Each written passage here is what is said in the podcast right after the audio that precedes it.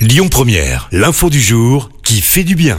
Et ce matin, on parle cuisine et qui dit bonne année dit aussi nouvelle résolution et pourquoi pas celle de cuisiner et en plus en le faisant d'agir pour la planète. C'est en tout cas l'idée de l'ONU et d'une ONG. Ils ont décidé de créer un livre de recettes bonnes pour l'environnement.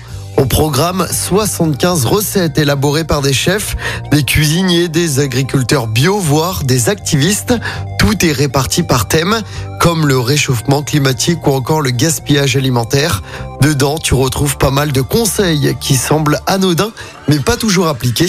Et à côté de chaque recette, tu as aussi une idée de leur empreinte carbone. Un ouvrage qui est donc en vente, mais qui devrait aussi permettre à une série de voir le jour et d'évoquer les populations affectées par le réchauffement climatique. Écoutez votre radio Lyon Première en direct sur l'application Lyon Première, lyonpremière.fr et bien sûr à Lyon sur 90.2 FM et en DAB+.